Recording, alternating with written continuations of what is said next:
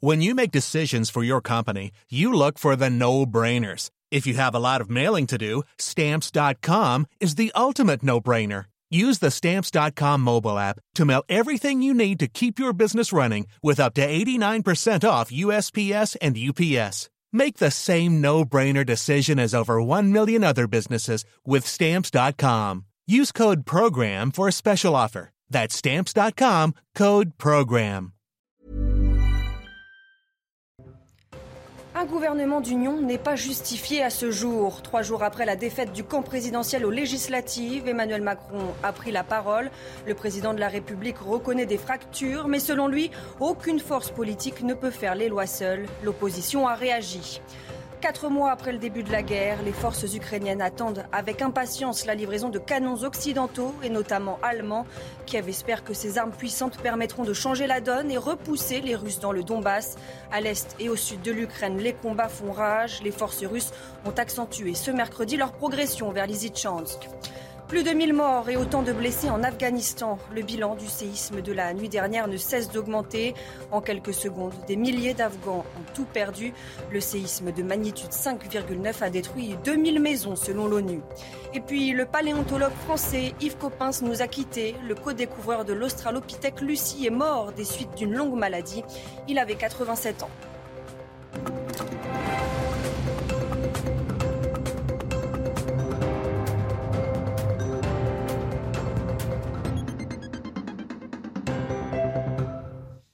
Bonsoir à tous, je suis ravie de vous retrouver pour l'édition de la nuit. À la une, la très attendue prise de parole du président Macron. Le chef de l'État a réagi pour la première fois depuis le résultat des élections législatives où le camp présidentiel a perdu la majorité absolue. Emmanuel Macron, qui a reconnu les fractures, rappelle au rassemblement ce qu'il faut retenir de son allocution avec Mathilde Ibanez. Au pied du mur, Emmanuel Macron tente de garder la face. Après sa défaite aux élections législatives, le projet de gouvernement d'union nationale n'est pas justifié à ce jour selon lui. Nous devons collectivement apprendre à gouverner et légiférer différemment. L'objectif pour le chef de l'État, trouver un terrain d'entente avec l'opposition. Il faudra bâtir, comme je l'expliquais, des compromis, des enrichissements, des amendements, mais le faire en toute transparence, à ciel ouvert, si je puis dire, dans une volonté d'union et d'action pour la nation. Fin de non-recevoir pour l'opposition. Le président ce soir a réinterprété le paysage politique en partant de l'idée qu'il aurait reçu en avril un mandat clair du pays. Ce n'est pas le cas. L'exécutif est faible, mais l'Assemblée nationale est forte de toute la légitimité de son élection toute récente. Il voulait montrer et faire croire qu'il est ouvert euh, c'est tout le contraire de ce qu'on a vu pendant cinq ans. La réalité, c'est que les, Français l'ont sanctionné dans ces élections législatives et qu'aujourd'hui, euh, il n'a pas le choix que de tenir euh, ses propos. Le président met sous pression les oppositions, de la NUPES au Rassemblement national en passant par les républicains, les pressant de clarifier leur positionnement d'ici vendredi soir. À l'Assemblée nationale, Aurore Berger, élue présidente du groupe Renaissance. À 35 ans, elle succède à Christophe Castaner, battu dans les Alpes de Haute-Provence dimanche dernier, et devient la première femme à diriger un groupe majoritaire à l'Assemblée. Aurore Berger a d'ailleurs prévu de s'entretenir avec l'ancien ministre de l'Intérieur. Je vous propose de l'écouter.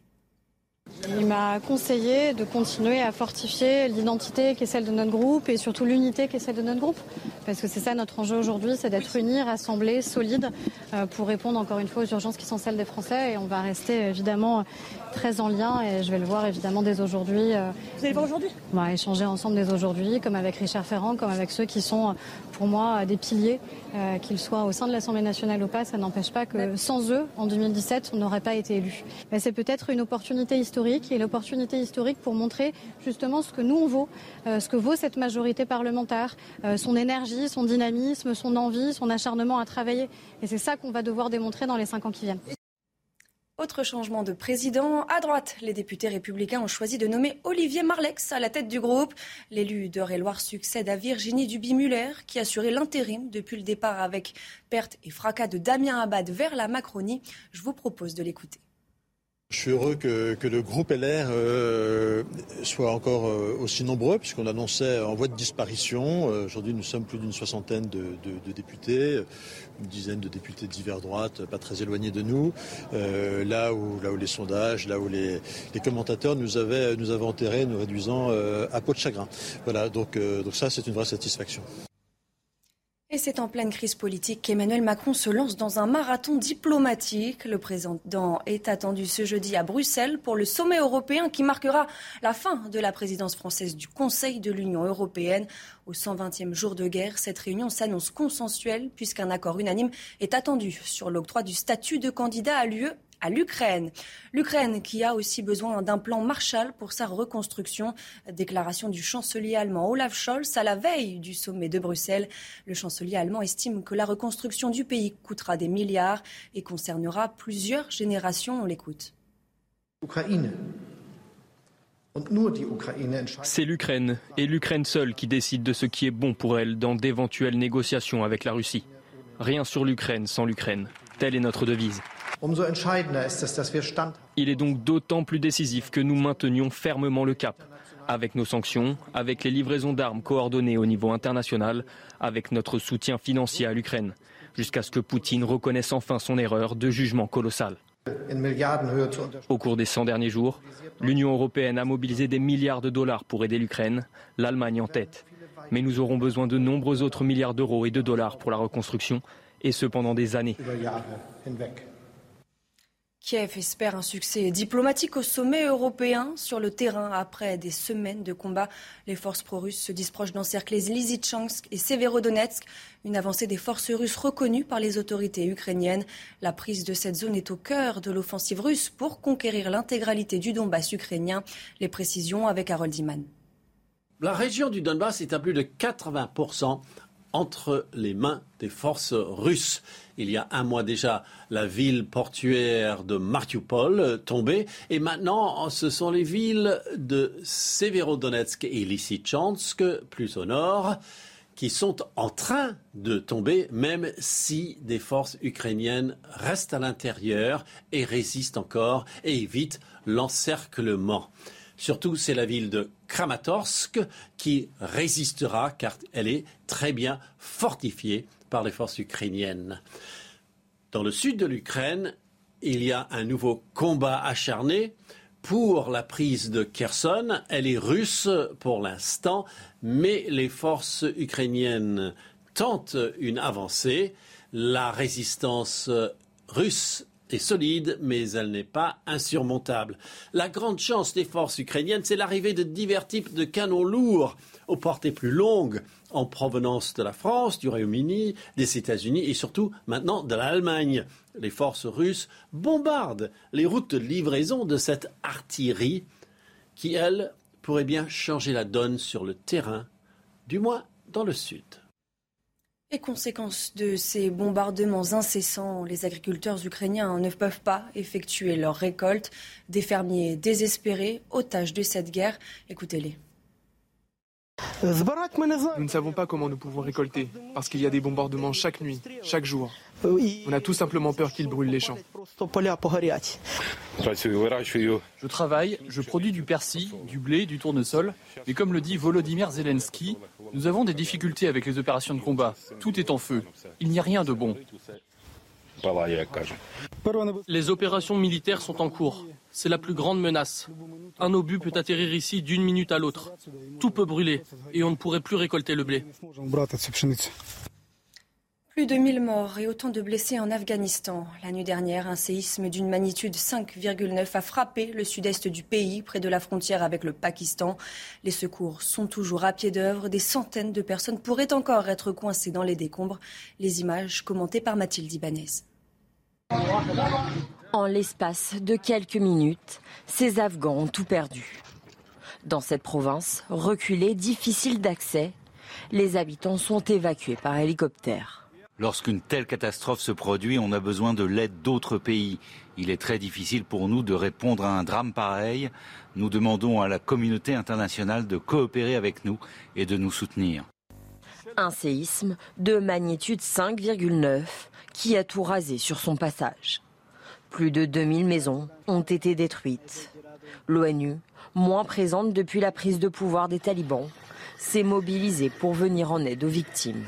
L'UNICEF a envoyé des équipes de santé et de nutrition dans certaines des zones les plus touchées. Les premiers secours sont administrés à ceux qui ont le plus besoin. Des camions remplis de fournitures comme des couvertures, des tentes, de l'eau et des produits d'hygiène sont en route car il s'agit d'une communauté très appauvrie. La Maison Blanche n'a pas tardé pour réagir. Elle s'est dite profondément attristée. En Argentine, huit professionnels de santé bientôt jugés pour homicide involontaire après la mort de Diego Maradona. Le parquet avait demandé en avril un procès soulignant des manquements et négligences dans la prise en charge de l'ex-footballeur. Diego Maradona est mort d'une crise cardio-respiratoire le 25 novembre 2020, seul sur son lit médicalisé dans une résidence du nord de Buenos Aires, alors qu'il était en convalescence après une neurochirurgie désavoué par le Conseil d'État à propos de l'autorisation du burkini dans les piscines municipales. Le maire de Grenoble, Éric Piolle, a confirmé prendre acte de cette décision. Éric Piolle ne contractera pas. Le maire de la ville l'a confirmé ce mercredi au micro de CNews. On l'écoute. On en prend acte. Le Conseil d'État, c'est la plus haute juridiction administrative, donc euh, évidemment, on respecte cette décision. Il vient confirmer que euh, ce qu'il a considéré comme étant dérogatoire à la règle générale, euh, à savoir avoir une jupette qui puisse aller jusqu'à mi-cuisse, il nous a prêté une intention qui était une dérogation excessive pour des raisons de, de revendication religieuse. ça n'est pas notre intention, mais on entend son message et on respecte. Nouvel été sous la menace du Covid en Europe, où l'on observe une remontée des cas de Covid-19 portés par de nouveaux sous-variants d'Omicron. Le Portugal a connu en mai une augmentation marquée des nouveaux cas qui a culminé début juin à près de 30 000 contaminations par jour. Le Royaume-Uni, l'Italie et l'Allemagne sont également affectés. En France, la circulation du SRAS-CoV-2 s'est accélérée depuis une dizaine de jours en métropole. Regardez les chiffres ce mercredi. Plus de 95 000 nouveaux cas ont été détectés.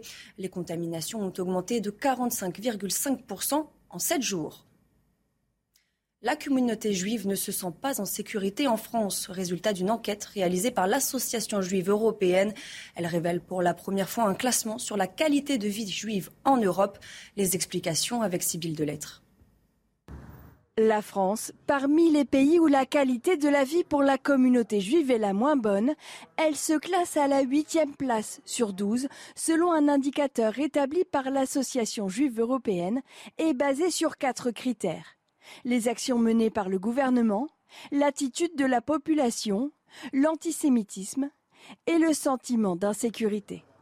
Et c'est justement ce dernier point qui est le plus inquiétant en comparaison avec d'autres pays européens, la France est le lieu où la communauté juive se sent le plus en insécurité. On a vu se développer euh, d'abord euh, euh, un antisémitisme, une montée de l'islamisme et en conséquence ce sentiment d'insécurité qui, qui s'est largement développé. Et, tout ceci entraîne indiscutablement un sentiment finalement que, dans certains quartiers ou dans certains endroits, les juifs ne sont pas les bienvenus. Un sentiment renforcé par certaines décisions judiciaires, comme dans l'affaire Sarah Halimi.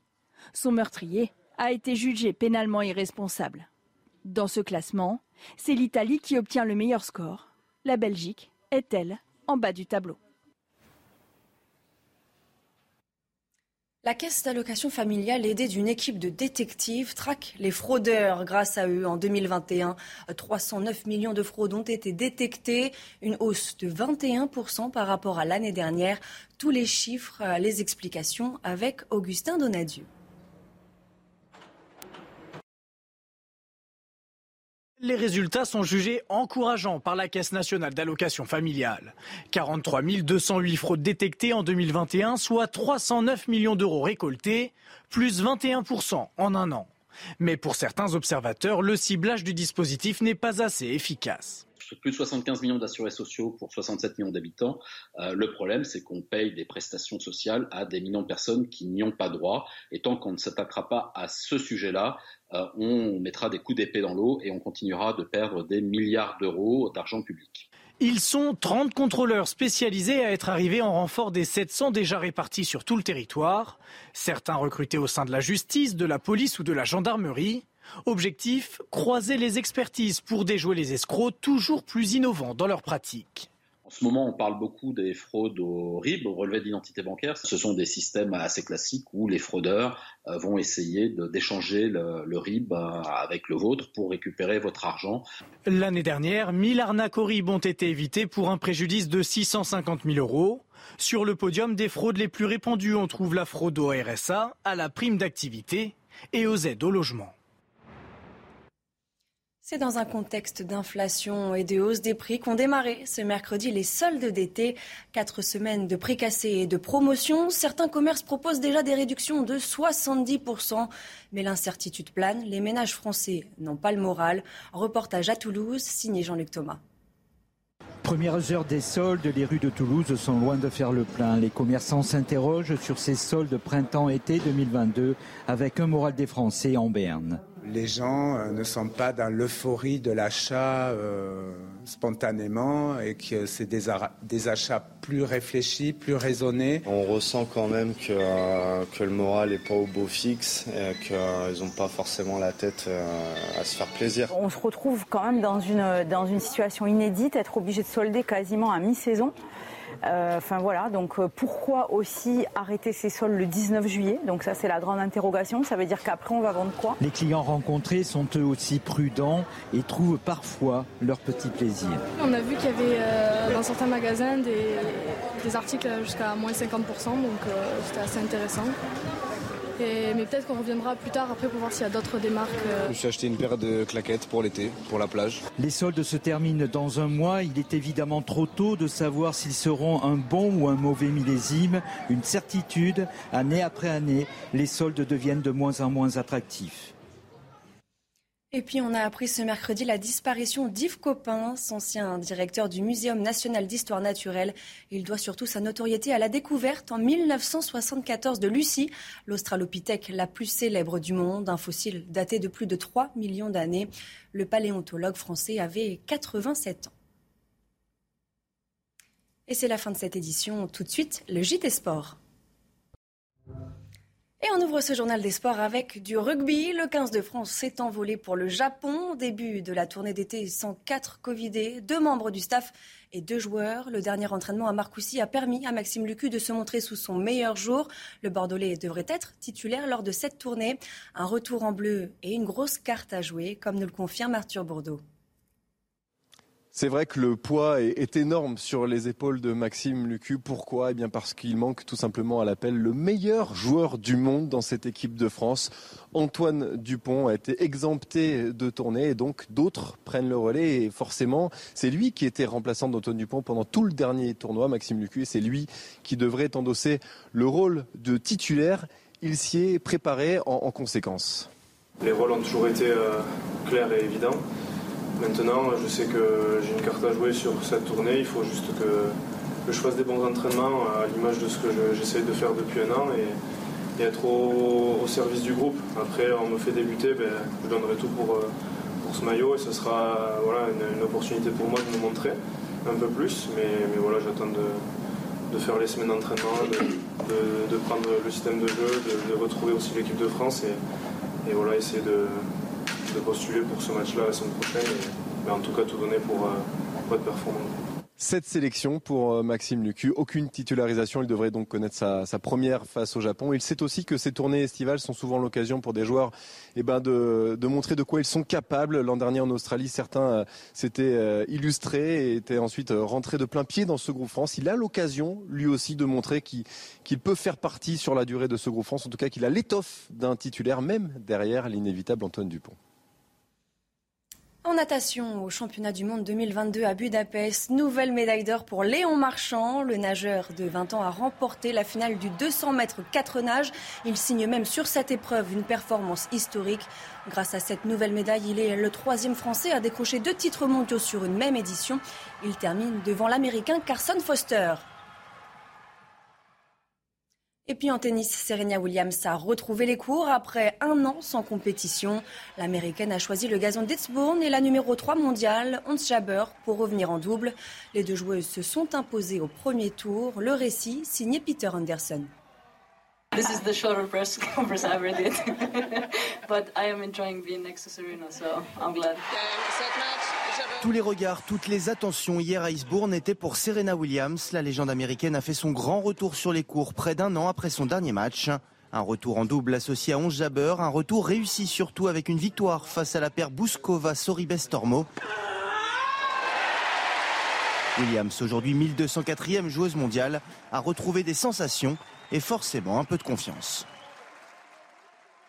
You know, I love um, I love tennis and I love playing, or else I wouldn't be out here. Right? It's really just about taking a day at a time and a match at a time, and um, just going for those those whenever you can, at best.